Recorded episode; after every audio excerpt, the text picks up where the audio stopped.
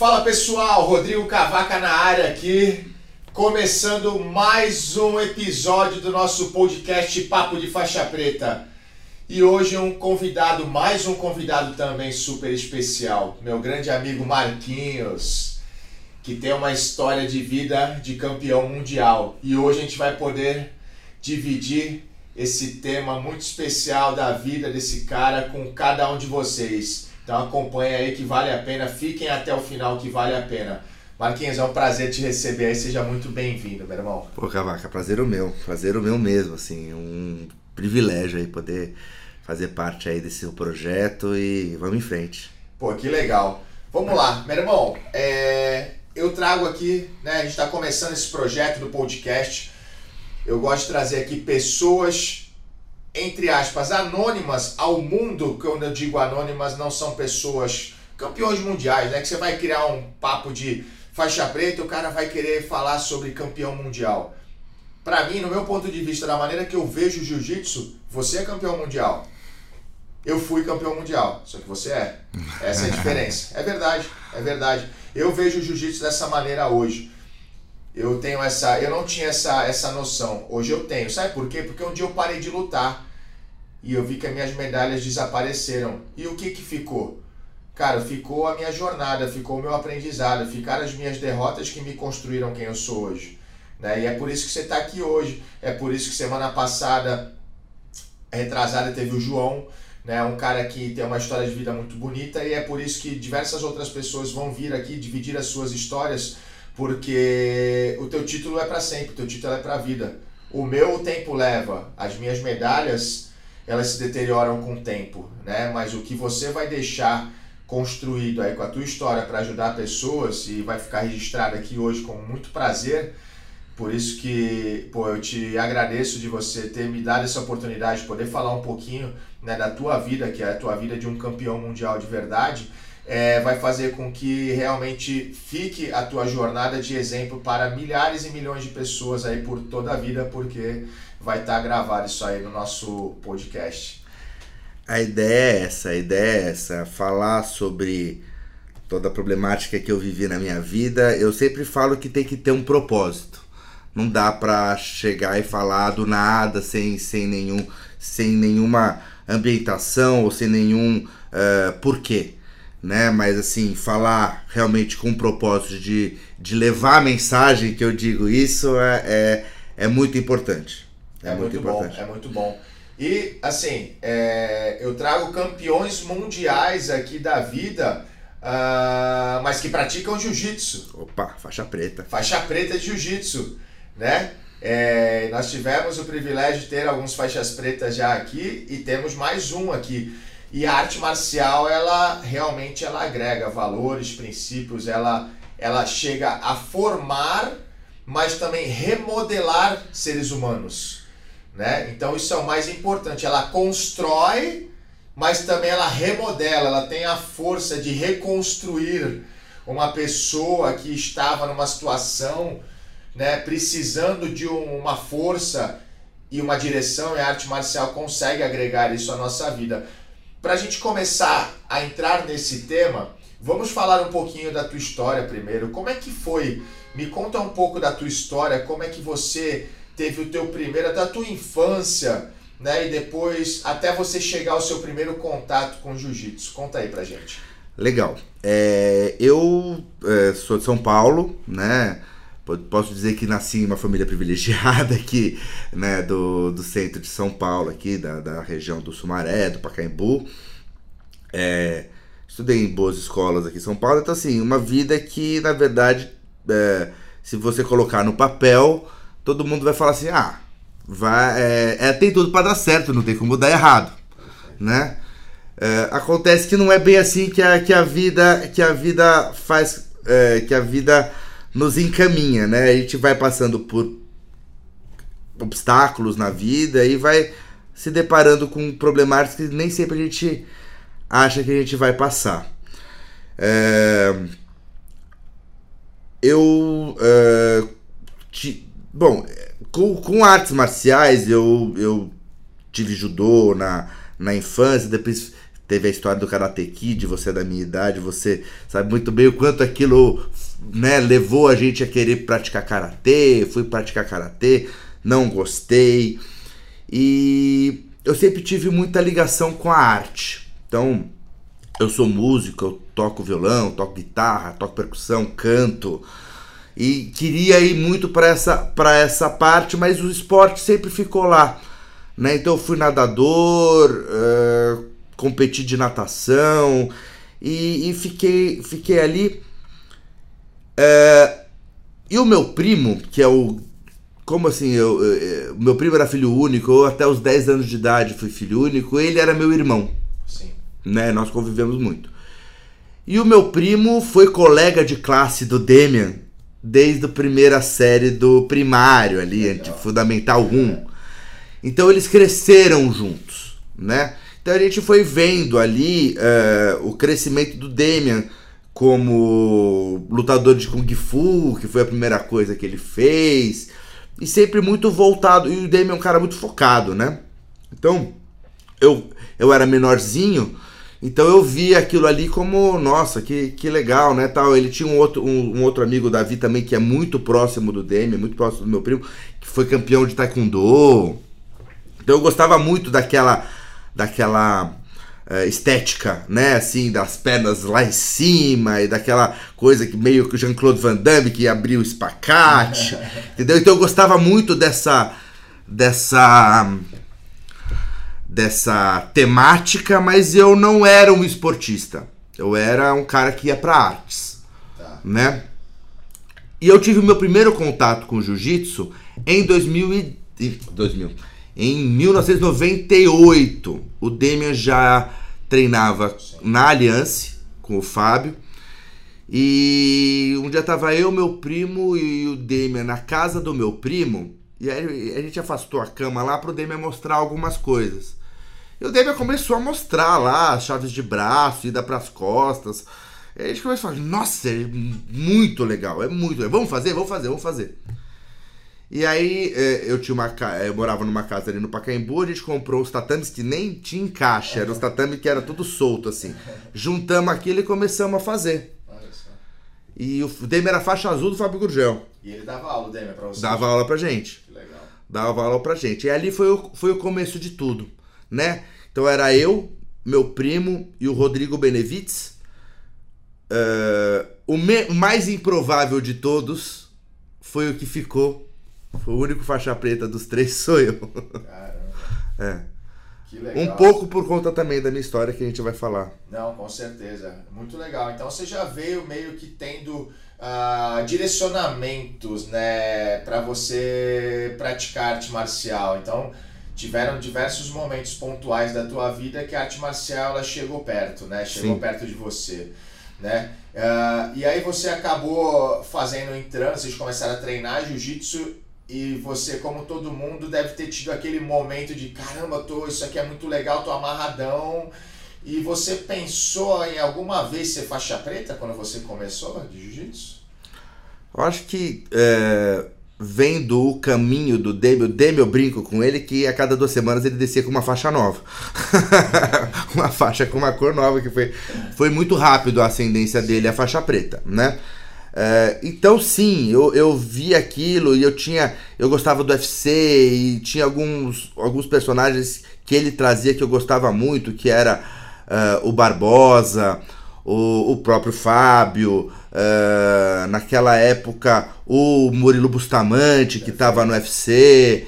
Então tinha muita gente ali que falava, pô, que legal, mas faixa preta, eu olhava lá na frente e falava, nossa, é um caminho muito longo, muito longo, é. muito longo. não sei se eu, pensando hoje, talvez, uh, eu acho que eu não pensava com aquele, com aquela ideia de virar faixa preta, mas eu, cara, eu lembro de me amarrar nos primeiros treinos de jiu-jitsu, assim, falar assim, cara, que legal que é isso aqui, uh, ser graduado da faixa azul foi muito legal, fui graduado pelo Demian na faixa azul, depois fiquei muitos anos na faixa azul, né?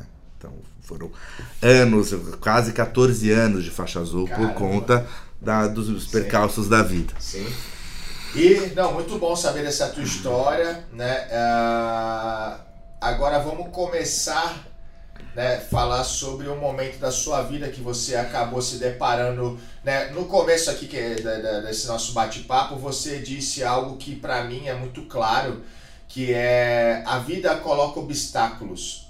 Cara, isso é natural. Uhum. Isso é comum e faz parte da construção né, do, do, do ser humano. Isso, ela nunca, a vida nunca vai deixar de colocar obstáculos, nunca vão acontecer situações que não tentem fazer com que nós iremos, fôssemos desistir dos nossos objetivos. Tudo, só que tudo vai da força que nós temos dentro da gente.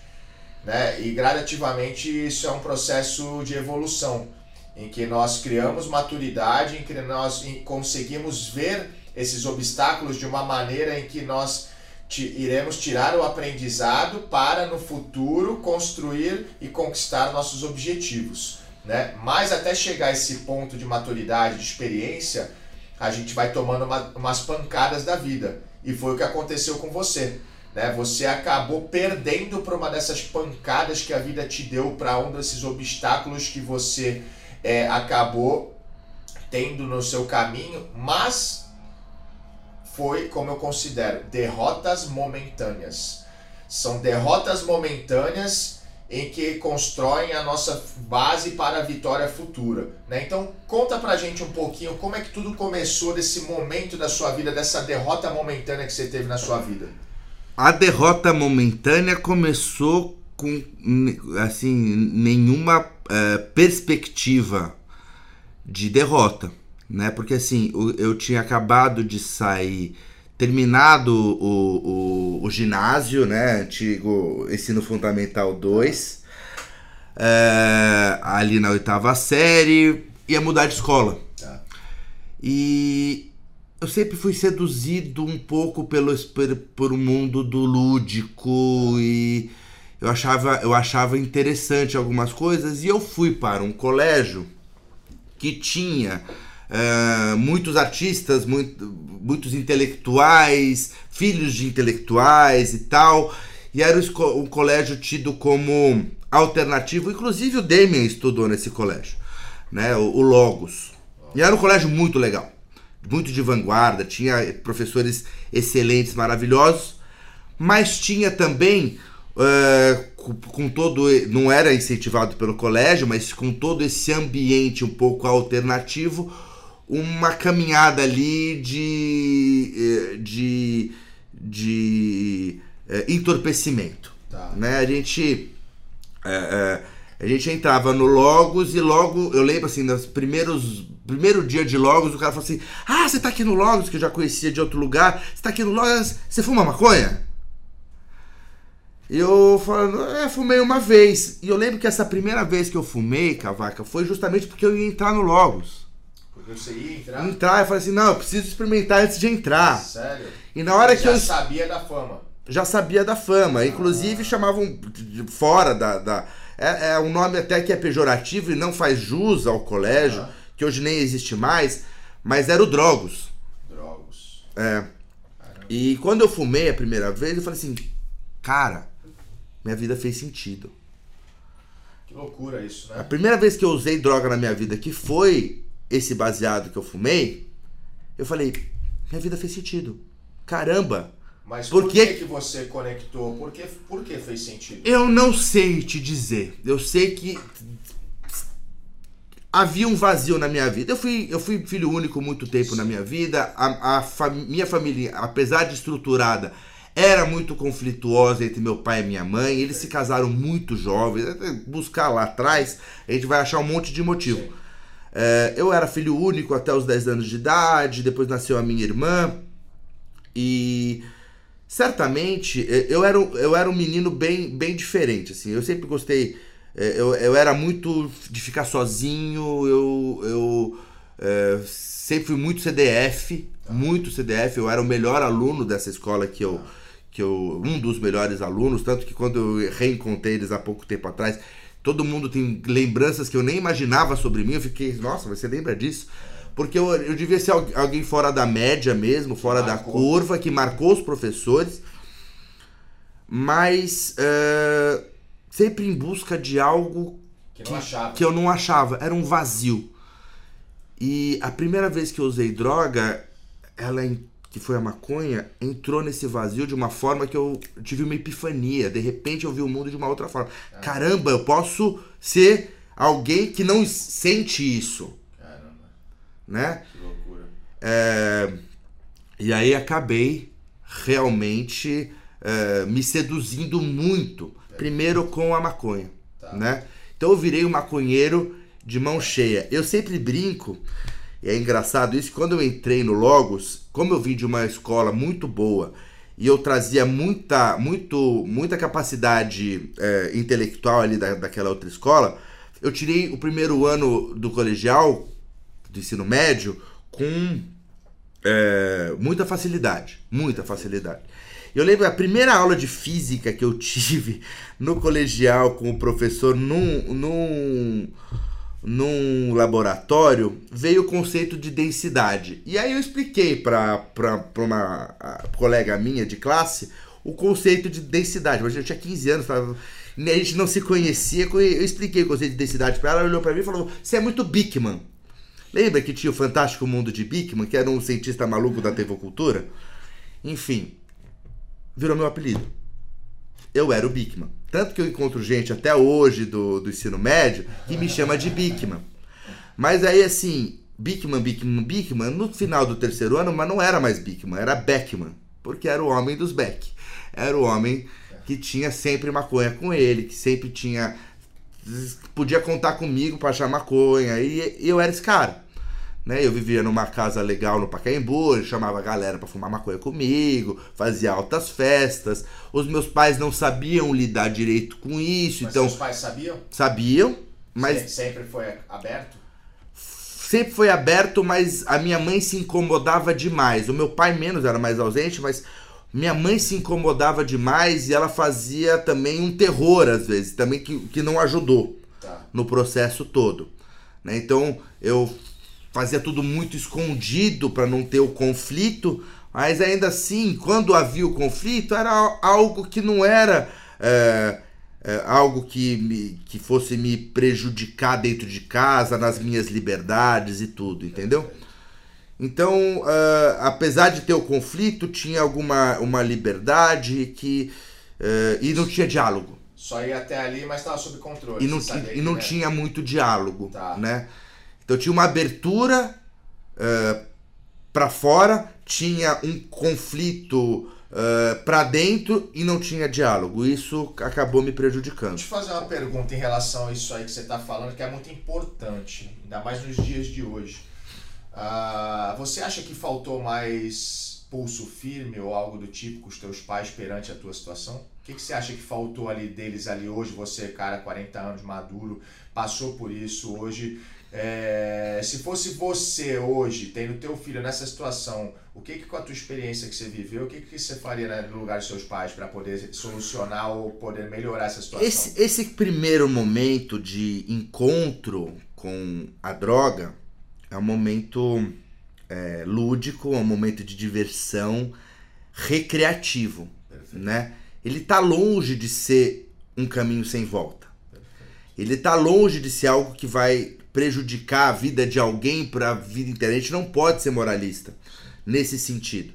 Então, é, pulso firme talvez seja um termo que eu não goste. Tá. Né? Proibição, eu acho que é remar contra a maré. É, é, fazer o pior. Você está dando, você tá alimentando aquela Sim. curiosidade do adolescente.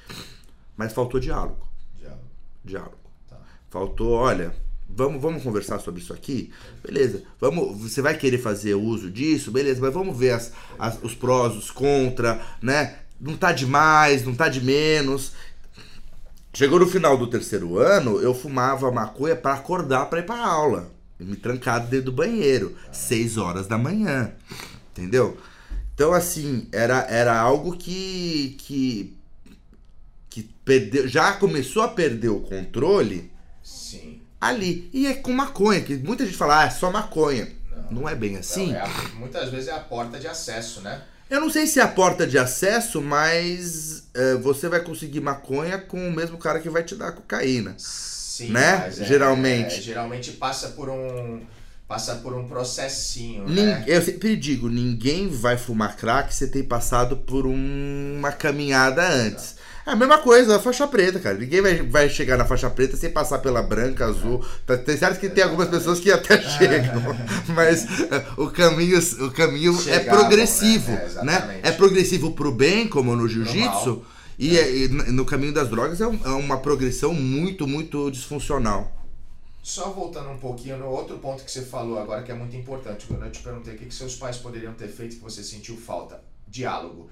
É, também houve a falta de diálogo. Você acha que houve a falta de diálogo antes de você ter um dia experimentado maconha sobre esses assuntos mais abertos dentro da sua casa?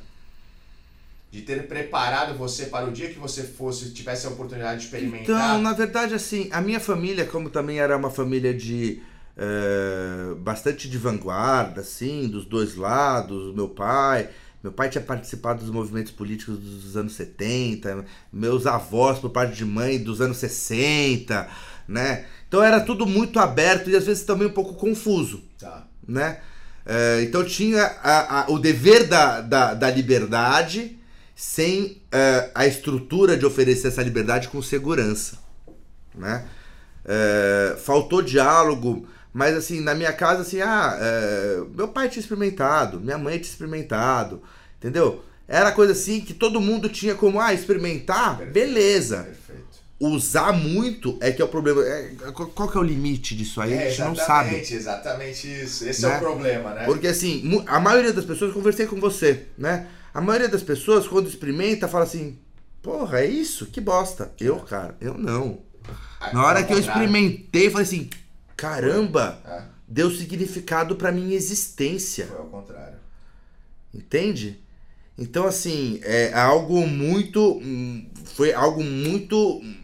é, realmente infringente. Mudou a minha vida. Sim. Foi modificativo. E naquele momento, de forma positiva. Recreação. Naquele momento, de forma positiva. De forma de me fazer, de, de me integrar, de fazer parte, de me sentir parte de um de um de um universo ali que estava sendo apresentado para mim, que era a nova escola, Perfeito. né?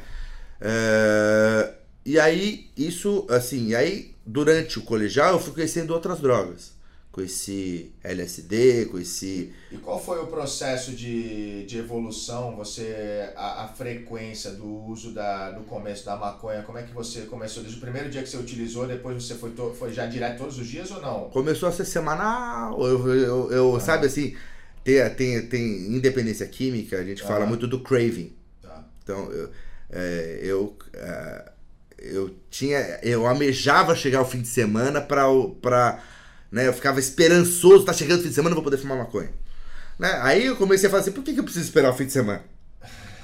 Então eu vou usar que sexta. Que louco isso que você Quinta. tá falando, cara. Sabe por quê, Marquinhos? Eu falo muito isso, cara, perante a outras situações. Sabe? Porque você tá falando aqui, eu esperava, eu criava uma expectativa para fazer algo de errado. Que eu sabia que era errado, mas me fazia bem. É, olha que conflito psicológico gritante, né?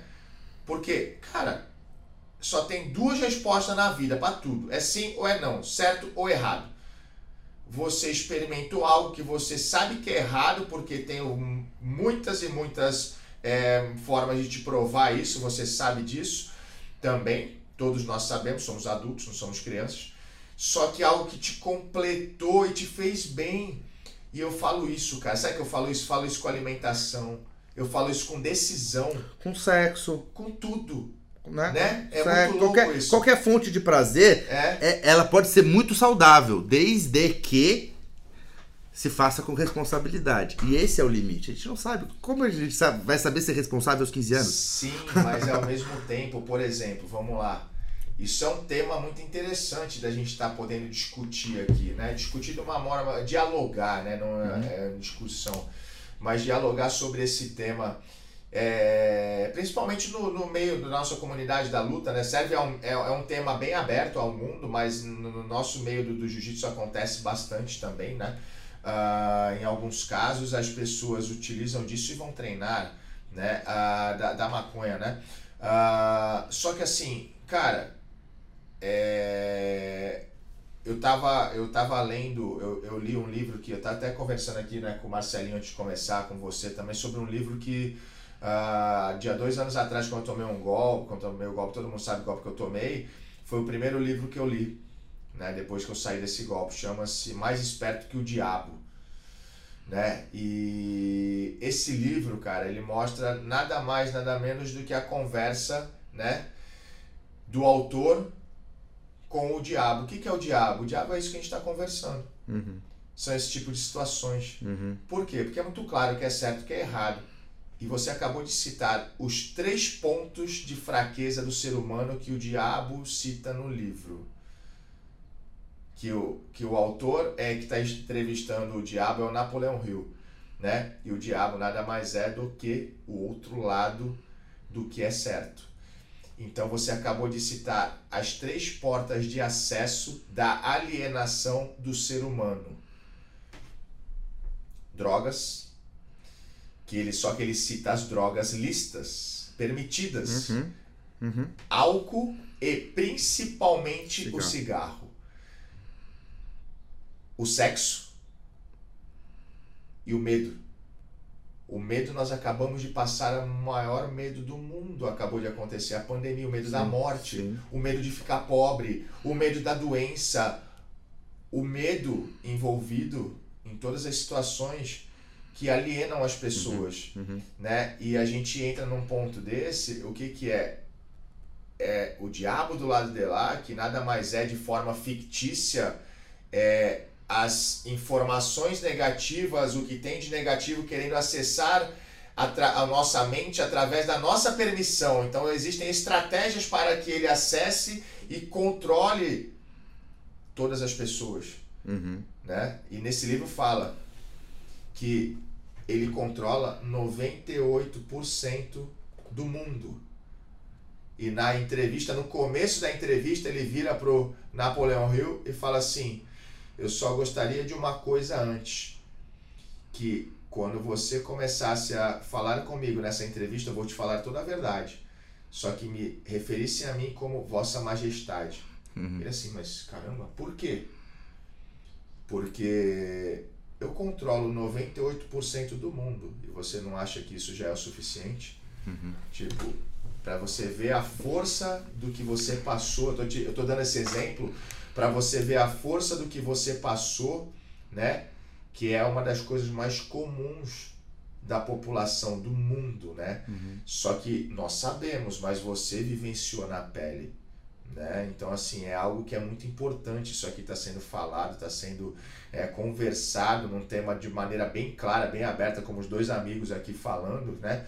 Para que a gente possa, através daí, mostrar através do que você teve de dor e hoje você te construiu esse cara forte que você é, exemplo para a sociedade, para que a gente possa fazer o papel que você sentiu que faltou na sua casa. Sim. Né? Sim. Então isso é muito forte, cara. Isso é muito forte. Sim. Né? Desculpa ter te interrompido para falar do livro, mas isso é muito forte. Isso faz parte né, desse trabalho nosso aqui que a gente está fazendo. Essas referências, Cavaca, são essenciais, né? A gente, eu não li esse livro, mas é, essas associações que a gente faz é, da história da vida real com as coisas que a gente lê e a gente consegue fazer essas associações, elas são essenciais.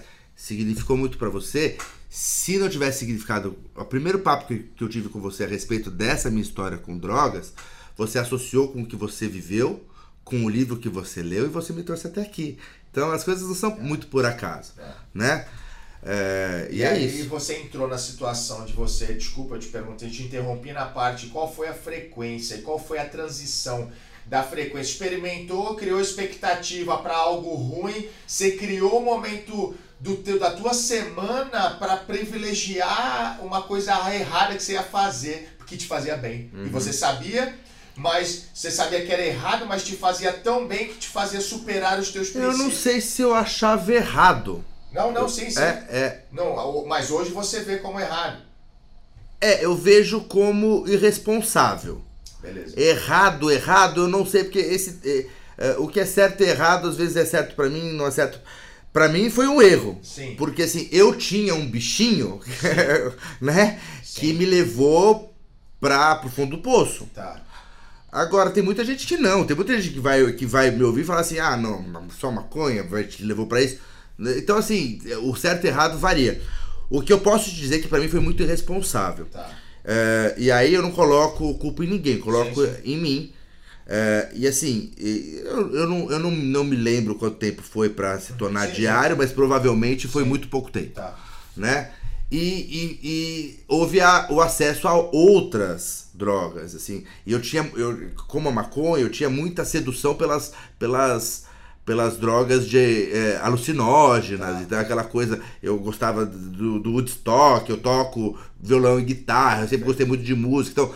Essas coisas alucinógenas, deixar a gente viajandão e tal, eu achava mó barato, achava acha que- artístico aquilo. É, então, isso sabe? que é interessante, né? Porque assim, a gente vê vários casos de artistas. Cara, é muito louco. Fala um pouquinho disso, porque tem muitos casos, relatos de artistas que usam drogas e, e a gente vê, eu tenho, eu tenho alguns, pô, eu sou de Como, Santos, como né? alguma coisa que fosse. Você vê o Chorão, Aham, você vê o aham, Champignon, aham, aham, né? Os caras acabaram, Se as fuder. bandas, eles vão para as drogas, a galera assim, não é generalizando, mas a Não. gente vê a- alguns artistas de forma pontual, é, eles acabando vivenciando a droga. Isso, me fala um pouquinho dessa relação, essa É porque correlação. é, tem essa questão, a droga geralmente tá a- a- a- na forma recreativa, ela tá é, muito é, associada a, um, a um, uma coisa de, de, de liberdade, de expansão do pensamento, expansão da consciência.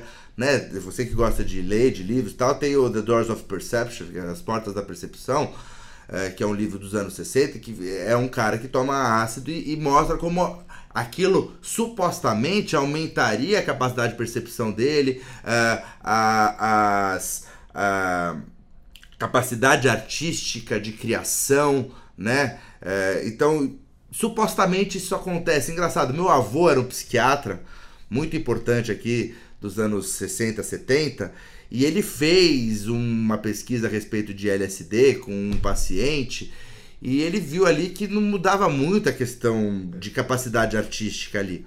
Só que ele falou assim: eu, eu percebi que eu também não era tão bom de arte, porque aquilo que ele pintou foi pro Metropolitan no- nos Estados Unidos. Então, é. Aquela. é, mas assim, eu realmente não acho que seja alguma coisa que realmente é, aumente a capacidade artística. Muito embora os artistas usem disso como talvez um subterfúgio, uma desculpa pra continuar usando. É, eu vejo, né? Tem, né? Engraçado isso que você tá falando. Pra mim, que sempre fui, eh, que sempre fui muito ligado à arte, eu queria ser músico. Tá. Na época que eu conheci o Demian, Tá. eu queria fazer jiu-jitsu porque era uma atividade física, mas eu queria ser músico. Tá. Eu- tanto que eu entrei na faculdade de Direito, eh, porque eu sabia que a faculdade de Direito ia me garantir um tempo pra me dedicar à música e tal. A droga só me paralisou isso. Esse caminho todo de ser. Eu queria eh, música, teatro, essas coisas, me paralisou. Eu não fiz nada disso por causa da droga. Eu não cheguei a faixa preta em 6, 7 anos. Eu deixei de ser campeão mundial de jiu-jitsu porque a droga me paralisou. Eu, tanto que eu fui, eu, eu fui ganhar a minha faixa preta, eu não lembro direito se foi 2000, 2001. Eu fui pegar a minha faixa eh, azul 2000, 2001. Eu fui pegar a, a roxa em 2014 com seu sócio Robert, né? Quando eu, eu, eu fui em Itu. Engraçado essa sua jornada. Você conheceu a maconha, você teve aquela, caraca, te preencheu um vazio e te falou, caramba, é isso. Você teve uma Aí eu fui procurando essas coisas em todas as outras drogas, E até aí- conhecer a cocaína. E aí depois não, mas aí você já falou que aí depois você tinha o sonho de ser músico e Já. te atrapalhou, né? Foi, é, é contraditório devido à jornada, né? E Sim. você viu, não viu, daqui a pouco já estava envolvido. Sim. E como é que foi a migração da maconha para a próxima? Qual foi a próxima droga? Cara, eh, LSD. LSD, Você ia depois- pra festa assim de. Tomava, eu lembro a primeira, segundo colegial, a primeira vez que eu tomei. eh, lembro de tudo, assim. Aí eu fui tomando. Mas E- a maconha continuava. Continuou. Tá. A maconha co- continuou realmente ativa até os meus 26 anos. Comecei com 15 até meus 26 anos, ela começou, ela era diária, Tá. tinha sempre, usava sempre. É, agora, é, as outras elas foram chegando na minha vida aos poucos. É, até eu conhecer em 2021, 2022, eu tomei, eu tomei a primeira vez com 18 anos o êxtase. 2000, 2011. É, 2000, e- eh, 2022. Em 98 eu tomei o êxtase. Tá. Final de 98 para 99. Eu tinha. Tava fazendo 18 anos. Tá. Mas aí eu nunca mais usei. Aí eu fui em 2002. 2002. Eu fui usar mais com mais frequência. Eu tinha um amigo Tá. que tinha, não sei o que, fui usar com mais Em frequência. festas, você Em festa, em festa, aí comecei a usar durante o dia, porque Sério? era legal, né, tal, porque comigo sempre foi assim. Caramba. Comigo sempre foi assim, qualquer droga que eu usava, uma hora eu ia virar assíduo, né, assim, usar, de usar, usar, usar e buscar aquilo durante a minha existência. Não era só pra, pra recreação, era pra fazer um sentido dentro da minha existência. E aí, fatalmente, depois que eu fui estudar um pouco de dependência química, um pouco de droga e tal, é, eu, eu, eu passei por isso. O, o êxtase foi o caminho que me levou para usar cocaína. Tá. Quando eu conheci a cocaína em 2003, Tá. no meio do ano de 2003, eu tava para me formar, tava no quinto ano da faculdade. Tá. Eu aí foi que começou o negócio ladeira abaixo e eu lembro de usar cocaína e falar, não gostei disso aqui não. Cara. E foi o que me fudeu. Sério? E assim, e aí assim, eu sempre fui CDF, eu sempre fui muito bom aluno. E a primeira vez que eu fico de exame na minha vida foi no meu quinto ano de faculdade, quase que eu não me formo por conta disso. Porque assim, eu fiquei. Eu comecei a me perder. E aí, assim, como eu disse, qualquer droga eu, eu coloquei na minha vida como parte da minha existência, a cocaína entrou na, na minha vida e virou a minha existência. Aí eu Mas só por quê? existia por causa dela. Por que você disse que ah, se experimentou e falou que não gostou e mudou a tua vida? Como é que, como é que foi esse... Cara, isso é, isso é muito louco, é contraditório. Eu, sen- eu usei aquilo, porque eu sempre fui das drogas alucinógenas, eu gostava da- de ficar viajandão, a coisa da expansão da mente pra arte, blá blá blá blá blá blá. E a cocaína é o avesso disso. A cocaína é a droga dos executivos. É a droga que deixa ligadão pro cara trabalhar, pro cara varar a noite trabalhando. Não trabalha muito bem, não, mas Tá. vara a noite. Fica acordado. É, é, e aí eu passei, é, eu usei aquilo e falei, pô, não achei legal, achei careta isso daí. No outro dia já tava usando de novo. Caramba. E no outro dia já tava usando de novo. E aí isso. A cocaína já foi mais sequencial. A cocaína cara, foi punch. Foi aquela coisa assim de. Quando entrou você- pra ficar. Quando você usou, você sentiu vontade no dia seguinte? Já logo no dia seguinte já dá vontade? A vontade de. Essa vontade do, do vício, não. Tá. Mas assim, vou usar de novo. E aí é, é, uma, é, uma, é uma característica da minha personalidade. Tá, Que é, é me entorpecer. tá. E me entorpecer é a coisa que eu melhor faço na vida. O torpor pra mim é, pá, é, é- eu sei disso, eu sei dessa minha personalidade. Então hoje eu tomo cuidado, Sim. né?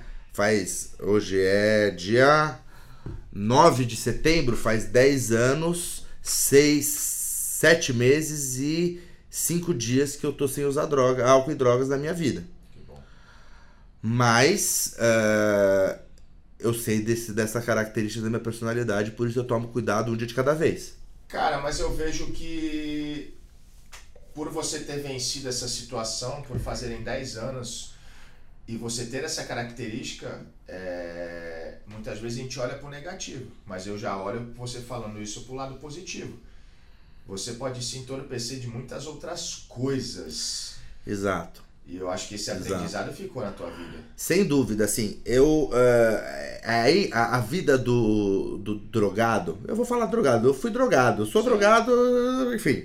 Eu Foi. não vou falar. É, não vou falar com, com, com meias palavras, assim. Sim, Eu é gosto, eu, eu, assim, uma vez viciado, sempre viciado.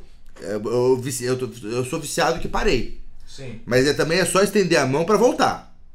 Né? Assim, é, é esse exercício que eu tenho que fazer, de não Sim, estender a mão. sim. É se vencer. Se eu for na padaria, eu posso chegar e pedir um- uma cerveja. Sim. Né? Então, assim, tá- é, a escolha é minha. E assim, é, e a vida do drogado é essa, é, com um monte de vexame. Eu comecei a dar muito de, um monte de vexame. Primeiro foi bater o carro, primeira vez que eu fui pegar cocaína no centro da cidade. Eu bati o carro feio. Quase matei os caras que estavam na minha frente. é. Foi bem feio. É, e com a cocaína, cocaína na mão, assim, ó. Tava o saquinho aberto e eu não deixei o negócio. Voltei para casa com o carro fudido. Fui usar. Eu lembro de ir até pra faculdade no outro dia. E assim, isso foi a minha vida. E assim, muitos, muitas coisas, assim, aí. É, eu vendi um apartamento. Eu cheirei esse apartamento. Meu pai já me dado um apartamento durante o meu a minha adolescência. Esse apartamento na minha na, na virou pó. Entendeu? Tava no meu nome, eu vendi esse apartamento uh, logo quando eu me formei e eu usei esse, esse apartamento para financiar o meu, o meu ofício. É né? E onde entram os seus pais depois que eles viram essa transição, a saída da, da, da maconha para as outras drogas? É, isso é, isso é legal falar, porque assim, eles se separaram quando eu tinha 19 para 20 anos. E aí eu passei a viver com meu pai, minha mãe foi para outra casa, e aí eu passei a não ter muito. E já, já, tava, já era adulto também, ah. aí é, é, com 20 para 20 para 21 anos eu saí de casa, fui morar sozinho. Então eles passaram a não ter essa ingerência na minha vida. E eu comecei a realmente ter uma, uma independência e uma liberdade que me levou por caos, né?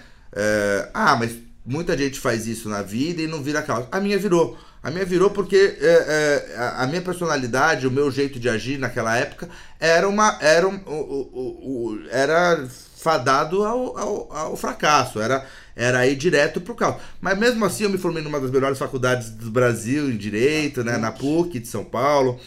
Eu, é, eu, eu passei na ordem, eu, eu, fiz três vezes o exame da ordem. A primeira vez eu não passei porque eu esqueci de levar o, o, o, o certificado que eu fiquei cheirando em casa, eu não levei o certificado de conclusão de curso, não passei. A segunda vez minha mãe teve um, um, um aneurisma cerebral, que graças a Deus não teve nenhum, nenhuma consequência mas ela foi direto pro, pro, pra UTI, tiraram uma parte da cabeça dela para drenar o sangue e tal. E aí, eu, e aí a terceira vez eu passei, mas assim, eu sempre, eu, sempre passei, eu sempre fiz bem as provas, não era uma coisa. Então, assim, a parte intelectual ficou intacta, mas eu me desorganizei muito. E aí, eu, quando eu passei na OAB, eu, eu comecei a advogar, mas muito mal, eu, eu, não tinha organização nenhuma. Aí eu tive esse, esse período que eu vendi o, o apartamento e eu usei por um ano, tirei esse ano sabático aí pra usar droga e só me ferrei, né? E aí, em 2005, eu conheci a minha primeira esposa. Em 2006, eu me casei com ela, ela era minha vizinha de prédio. A gente já se casou desde o primeiro dia. E aí, um belo dia, ela descobriu que eu fazia uso. E aí ela falou pro meu pai, que falou pra minha mãe, que Mas aí. É, até então ela não sabia? Como é que foi isso? Ah, Você cara. disfarçava bem? Porra! Sério? Ninguém imaginava. Sério? Ninguém imaginava. Sabia que eu era desorganizado, que eu tinha. Alguma coisa estranha tinha. Mas que era um cara usuário contumaz de cocaína, não. Nossa. Não, não sabia. E- Porque a cocaína é uma droga filha da puta. Ela é. Você carrega a sua dose no menor bolso da sua calça. Ela não tem cheiro. Você consegue esconder muito bem. Se você limpar o nariz, ela tá, né, escondida e você fica diferente. Mas como eu usava o tempo todo, eu era aquilo. Quem me conhecia daquele jeito, fala, bom, esse é o Marcos. Entendeu? Cara, Esse é o cara. e A personalidade dele é assim, não, era eu bicudo o tempo todo. Deixa eu te fazer uma pergunta. É... Tem muitas pessoas assim, então, que fazem isso. Ah, sim. Tem. Comum. Eu conheci muitas, né? Depois, Não, quando eu, eu fui entrar em recuperação, porque eu, eu também eu, eu, eu era um usuário diferente. É, Muita gente vai pra esbórnia, vai pra. Usa cocaína Festa. como com proselitismo, todo mundo, pratos de cocaína rolando em festa. Nunca aconteceu isso comigo. Eu usava escondido dentro de casa, escondido de mim mesmo, eu nem olhava no espelho. É, e, e eu não tive essa vida da festa, embora a putaria existia na minha vida, mas assim, não, sozinho, escondido dos outros, né? É, porque eu tinha medo que vazasse isso e que isso parasse. Agora, é, quando eu comecei a, a, a, o meu processo de recuperação, aí eu conheci muita gente que tinha uma vida muito parecida com a minha, a, características muito parecidas, inclusive o cocainômano ele tem coisas muito parecidas, assim, de personalidade, de jeito de agir, de uso de droga, como a forma de uso de droga, são coisas assim que a gente fala, pô, por isso que é talvez a, a, a terapia em grupo, aquelas coisas de você se identificar no próximo, funcionem muito para o alcoólico, para o usuário de droga, por conta disso. Entendi. Né? E falando nas pessoas, né? Porque você queira ou não queira, pessoas semelhantes se atraem. São grupos de pessoas semelhantes e você vê até que ponto é, as tuas amizades é, influenciaram e potencializaram é, é, o teu uso, já que você não era um cara que utilizava na frente dos outros, mas você andava com pessoas que utilizavam também ou não? Não. Cara, não usava. Isso que é interessante, isso que eu, é, isso que eu tô te perguntando. Então, a primeira vez que eu fui pego, e aí assim, que foi minha ex-mulher que me pegou e tal, é, fizeram lá todo um processo. Eu comecei um tratamento que eu só passei um pano tal.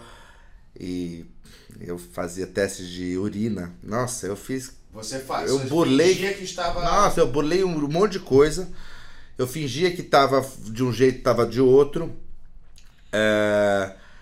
Só que é... eu lembro, no momento da vergonha, quando me pegaram e tal, eu lembro de falar com o Demian. Olha que coisa. E o Demian falou assim: Cara, você precisa encontrar prazer em outra coisa na vida. E. E aí eu falei, o jiu-jitsu. Olha o jiu-jitsu voltando. Isso aí era 2006. Eu comecei em 98, tinha parado.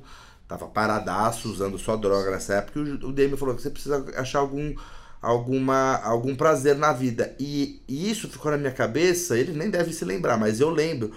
Porque o Demian é um cara, você conhece ele, um cara absolutamente dedicado a, ao, ao esporte, de uma Sim. forma até um pouco. Uh, um, um, pouco Excessiva. demais, né? Excessiva. E, e assim eu falei, cara, ele deve ter prazer nisso daí. Será que um dia eu vou ter prazer em alguma outra coisa? E ficou isso na minha cabeça. Foi quando eu comecei a fazer aula com manga, né? Marcelo Manga, que é, era já é, um dos professores do Demi, ele era ainda faixa marrom, comecei a, a ter aula com ele porque o Demian foi professor, personal trainer do meu pai. Quando o Demian começou a ter a agenda muito cheia, ele substituiu pelo Manga. E aí, nessa época que eu estava asilado na casa do meu pai por conta da, da droga, eh, o Manga me conheceu e a gente começou a fazer os treinos naqueles mesmos tatames lá eh, de, de 98. E eu voltei, mas aí eu logo parei logo depois, porque aí recaída e, e, e eu, eu fui realmente é, entrar em recuperação numa situação limite em que eu já tinha terminado o meu primeiro casamento, eu estava é, morando num apartamento e eu não tinha mais. não pagava luz, eu vivia num, numa. numa coisa muito. muito. Hum, muito horrível, muito. muito uh, é, submundo, sentiu. assim você, quando o seu primeiro casamento, quando foi pego a primeira vez, você burlava né, o tratamento porque você se sentia dono da situação. Uhum. E quando foi que essa chave virou que você falou, opa, eu preciso de ajuda? Na minha internação. Eu nunca admiti que eu precisei de que eu precisava de ajuda, embora eu soubesse que eu precisava. Mas na primeira vez que você foi internado, começou o tratamento ou não foi internado? Eu fui internado. A primeira vez, mas você burlava Uma tudo. Não, não. É, a primeira vez, eu não, essa, esse tratamento que eu burlava tudo era um tratamento ambulatorial, eu não fui internado. Ah, beleza. É, chegou num limite, só, 2006 eu comecei o tratamento. Ah. Eu fui internado em 2011. Caramba. Passou cinco anos. E você fingindo esses cinco anos que estava sendo tratado ali. É, e. levando. Não, eu até parei o tratamento, fizemos de outras, várias tentativas de outras coisas. Sempre uma coisa. Uh, uh, nada ortodoxa. Era uma coisa muito sempre. E, assim. Uh, o casamento acabou por causa disso? Também. Também. Certa, foi isso que acabou com o meu casamento, mas esse não foi o motivo das, das tá. da nossa. Mas foi isso que acabou tá. com o meu casamento, porque Processo. isso acabou com a minha vida. Sim. Né? E em 2011, depois de já estar separado e tal, eu fiz uns, umas apropriações de cheques do meu pai. e usei esses reais para pagar droga. Caramba. E aí ele descobriu, obviamente, e falou: Olha, eu vou internar. E minha mãe era muito reticente de internação, era resistente, ela hesitava, ela tinha medo, ela tinha culpa. É o que isso acontece com todo mundo que vive, familiar que vive isso. Mas ele me internou, me internou à força. Perfeito. E eu fui parar dentro de uma clínica, e aí sim, quatro meses depois de internado, que eu percebi que eu precisava de ajuda. Caramba, quatro meses. Por que você, percebeu que precisava de ajuda? Por que, que até então você não tinha percebido?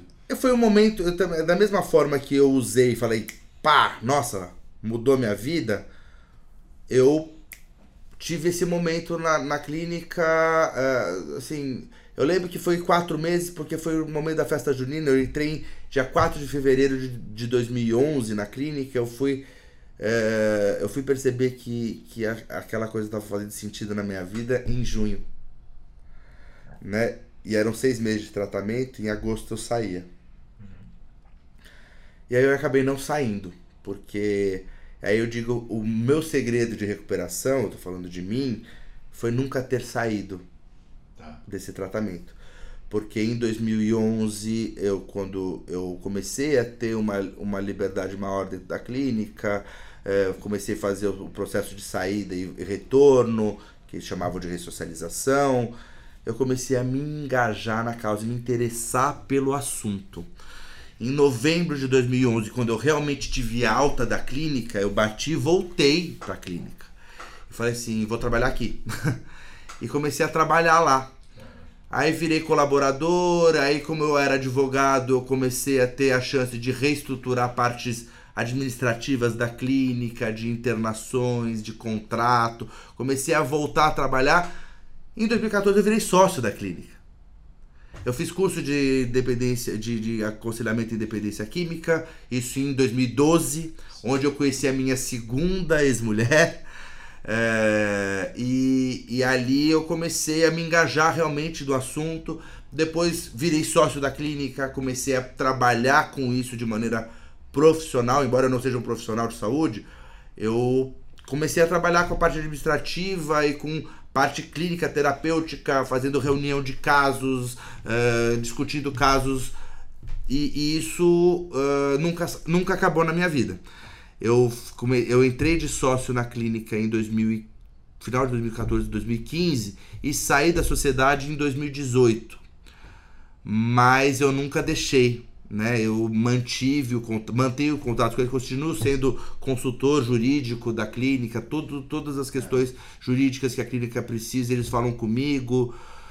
E, e a minha vida virou isso. Minha vida virou hoje um pouco disso também, disso aqui Isso. é o propósito, né? Assim, certamente hoje eu não vou usar porque eu tô tendo essa conversa com você. Não, você aprendeu a se vencer, a gente já vai falar sobre isso. Só voltando um pouquinho, quando você foi internado a primeira vez, você passou por um. Primeiro e único, chama, hein? Chama período de abstinência. Passei. É, como é que foi esse processo? Como é que era o primeiro dia que você entrou? O que, que fizeram contigo? O que, que você tinha que fazer? Como é que você dormia? Como é que era a relação com as pessoas lá dentro? Dia 4 de fevereiro de 2011, que foi o dia que eu entrei na clínica, foi o pior dia da minha vida. É? De longe, o pior dia da minha vida, o dia em que eu perdi o controle da minha vida.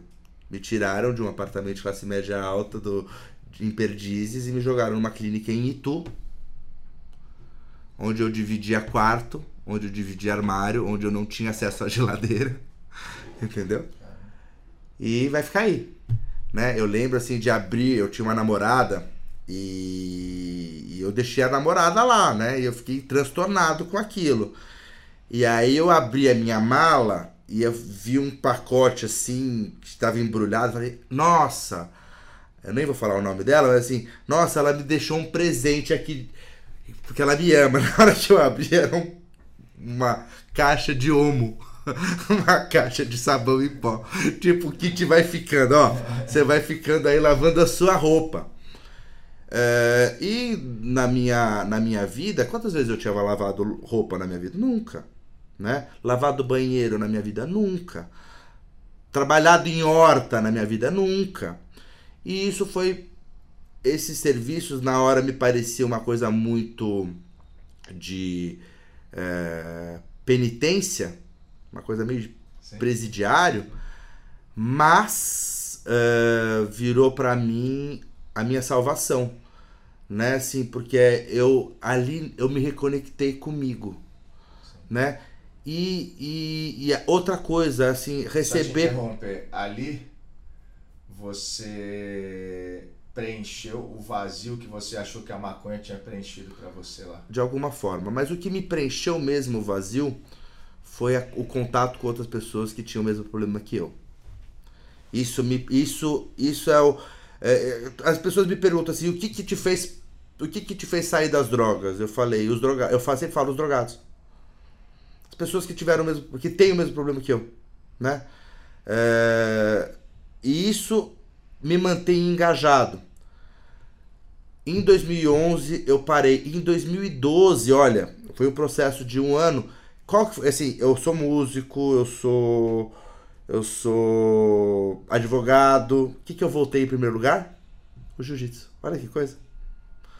Eu falei assim, eu, eu tava gordo, eu tava obeso, eu tava com 110 quilos. É, porque eu tinha parado de usar droga e tinha parado de fumar.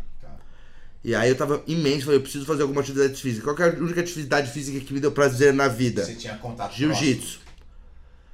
E aí eu fui procurar lá. Uh, ah, essa academia tem. Fui e era Drysdale. lá em Itu? Lá em Itu. Era Drysdale. E aí eu comecei a fazer, o professor Mário. Mário. Você deve conhecer.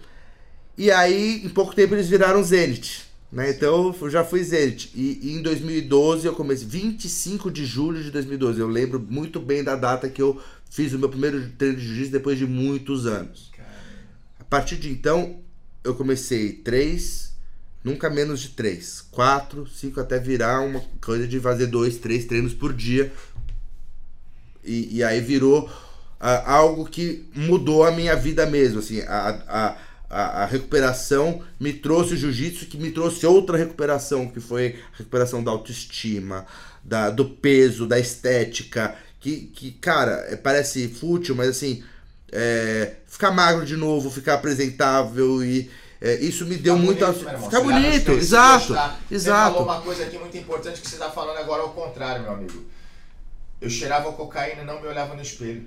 Uhum. Agora, olha Exato, só, olha ó, ó, tá arrepiou tá até, é isso mesmo. Olha só o que você tá falando É agora, isso mesmo, eu, eu passei a gostar de mim. Porra, meu irmão. E aí, é e aí assim, aí casei de novo, acabei, acabou não dando certo de novo, mas por outras coisas, não foi por causa da droga, sim, sim. né? E o processo de recuperação, como a, a, a, eu falo assim, o, o, o, processo de, de, de, fundo, de ir pro fundo do poço, ele é progressivo, ele não, como, é, como eu falei ali, não começa no crack, né? Começa no, na maconha, Perfeito. né? No, no, no, que parece o, o, a coisa mais inofensiva. É, o processo de recuperação ele também é progressivo. E assim, e eu sai, eu entrei no meu processo de recuperação completamente falido moralmente, financeiramente, espiritualmente, e eu fui reconquistando. E esses 10 anos eu fui entendendo que sou eu. Então, eu, eu voltei a advogar, eu voltei a, a, a namorar, a casar. Aí eu vi que, opa, peraí, isso aqui tudo aqui não me faz feliz não.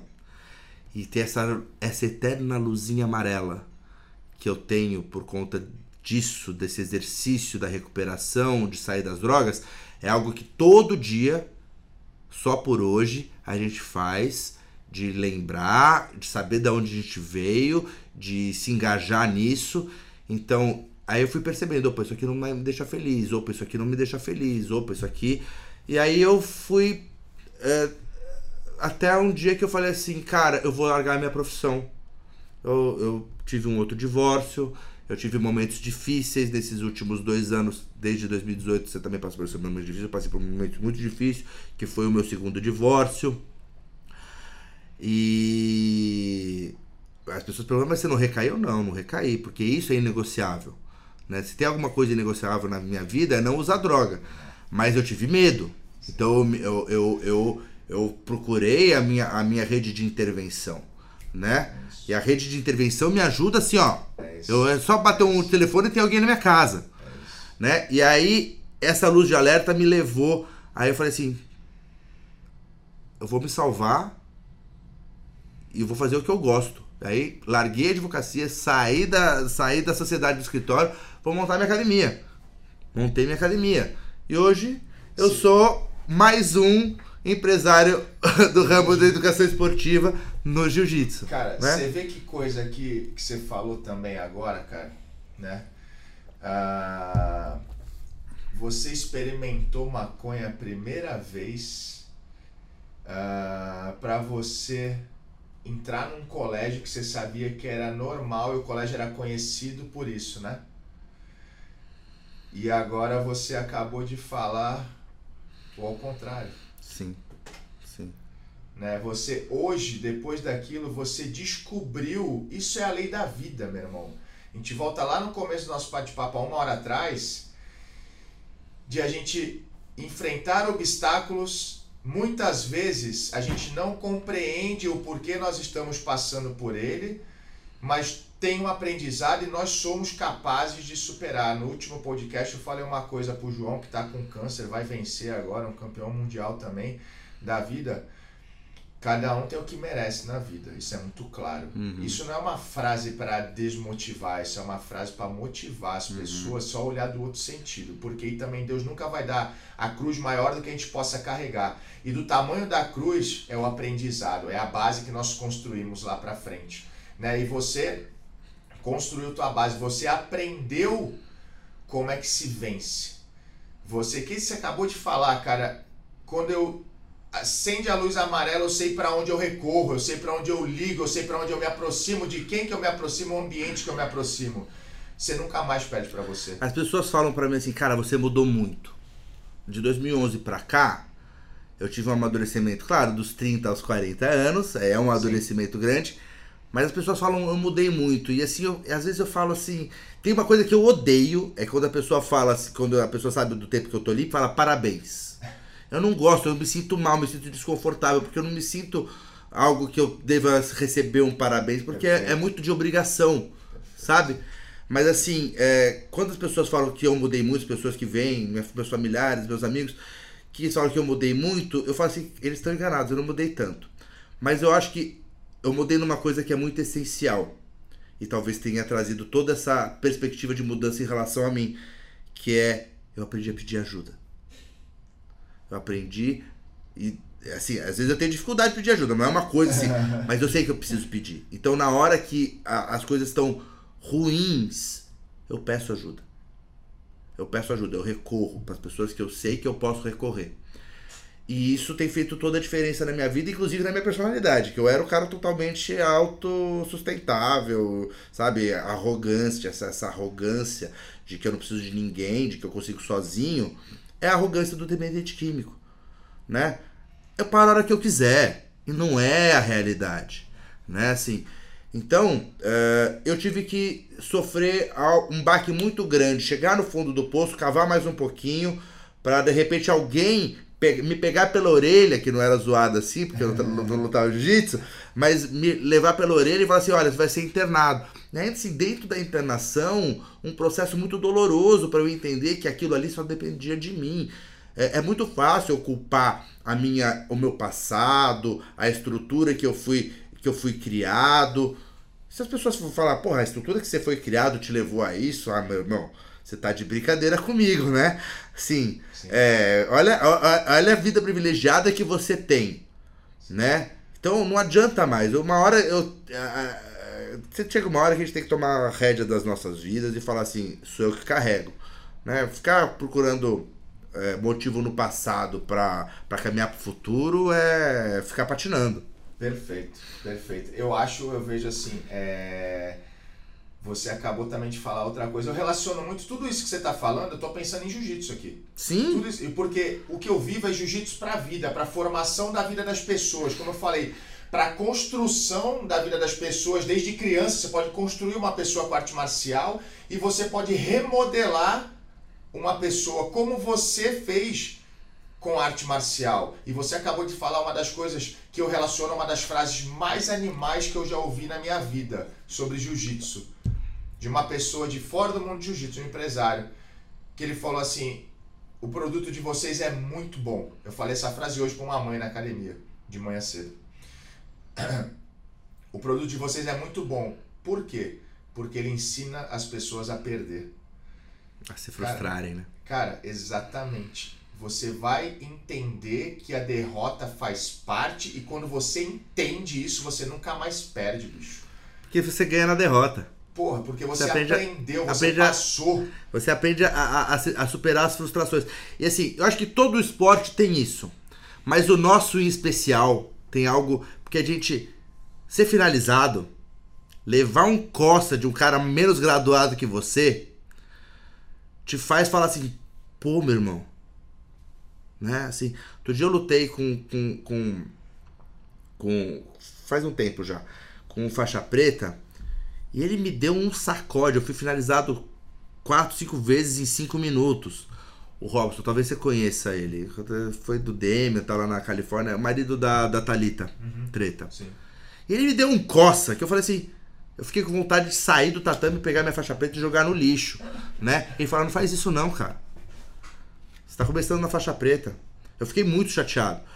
É, e é isso, porque assim, a gente aprende a se frustrar e a nossa frustração é muito é muito clara, é muito concreta. Pô, eu fui finalizado, quase apaguei.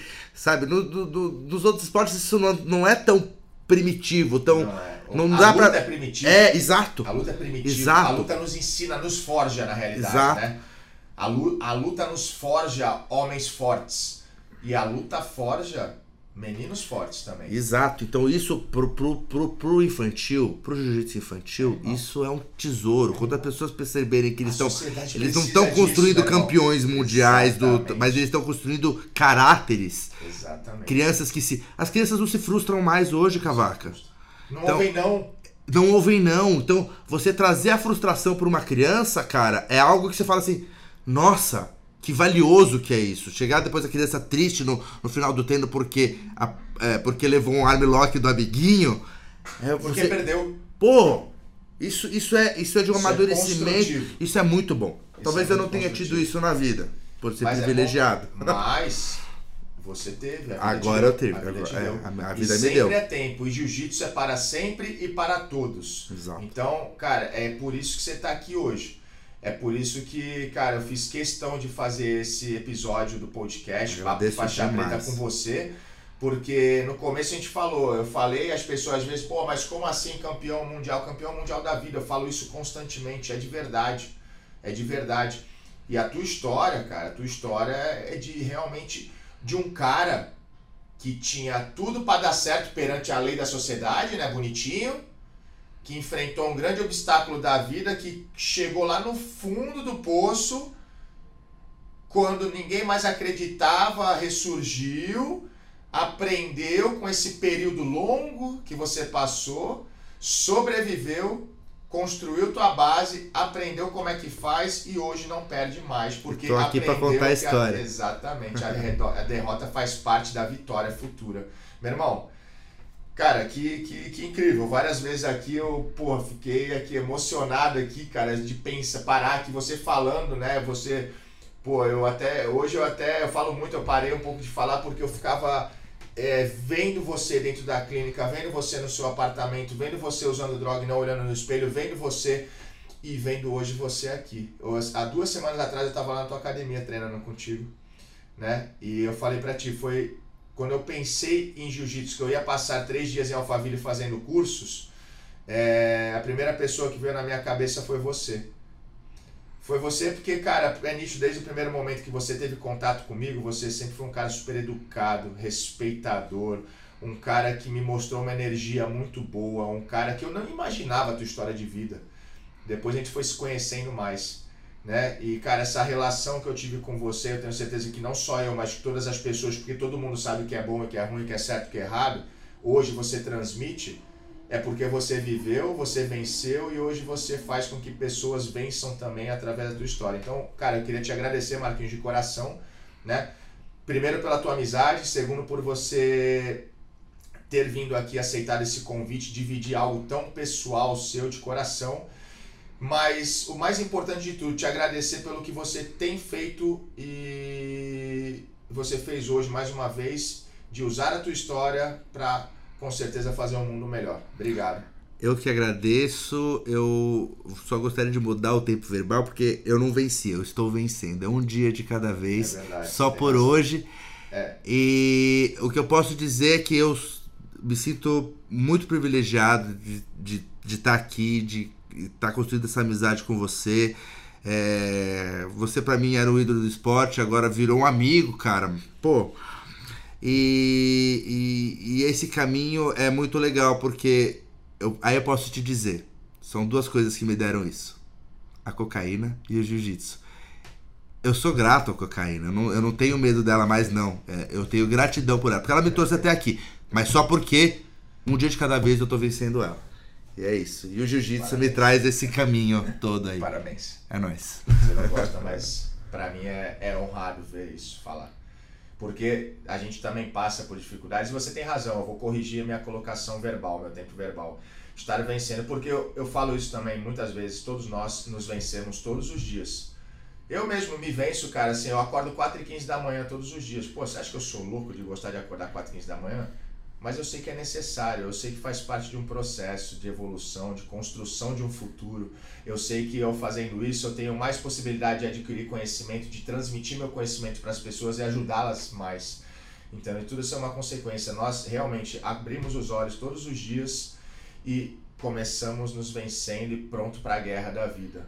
Né? Então, cara, incrível, incrível. Obrigado. Obrigado.